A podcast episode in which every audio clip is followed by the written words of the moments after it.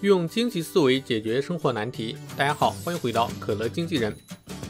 上一个视频里面我们讲到了机会成本，机会成本是我们做出决定的一个主要依据。那么我们在考虑机会成本时，具体会考虑哪些因素呢？今天就和大家来分享一下。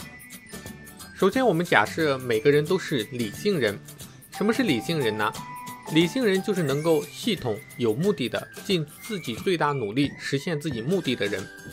理性人在做出决定时要考虑的一个问题就是边际量。那么什么是边际量呢？边际量并不是绝对的非黑即白的东西。举一个容易让大家理解的例子：当我们很饿的时候，走进一家餐厅，看到有很多好吃的，我们大部分人做的并不是把所有的东西都吃光，而是挑两种我最喜欢吃的。这是为什么呢？可能你已经做了，但是你并没有意识到。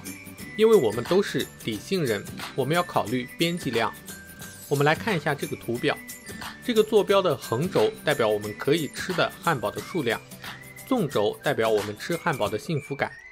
当我们吃第一个到第三个汉堡的时候，我们的幸福感是逐步提升的。但是当你吃到第三个的时候，你已经饱了，这个时候还是让你继续吃的话，你可能就会感到很痛苦，幸福感就会下降。你就会只选择吃三个汉堡。这个例子中，幸福感就是我们的边际收益，汉堡就是我们的边际成本。在三个汉堡以内，虽然我们的边际成本提高了，但是我们的边际收益、幸福感也会有一个很大的提升。超过三个汉堡之后，我们的边际成本在增加，但是我们的边际收益却是在下降。这个时候，我们就会不选择去继续去吃汉堡。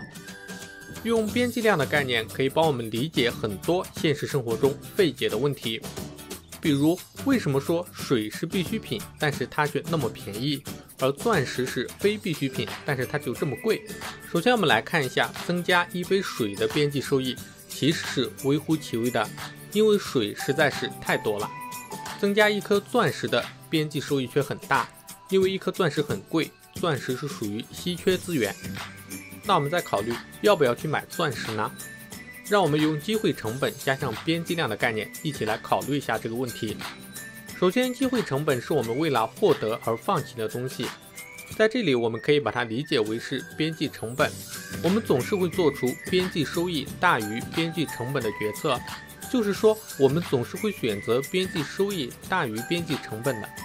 如果说一颗钻石的成本是十万元，那么对一个普通人而言，它的机会成本可能是你购房首付的一半，可能是你一年孝敬父母的钱，也可能是二十件名牌衣服等等。这个时候很少有人会去选择买钻石，因为它的机会成本远远大于你的边际收益。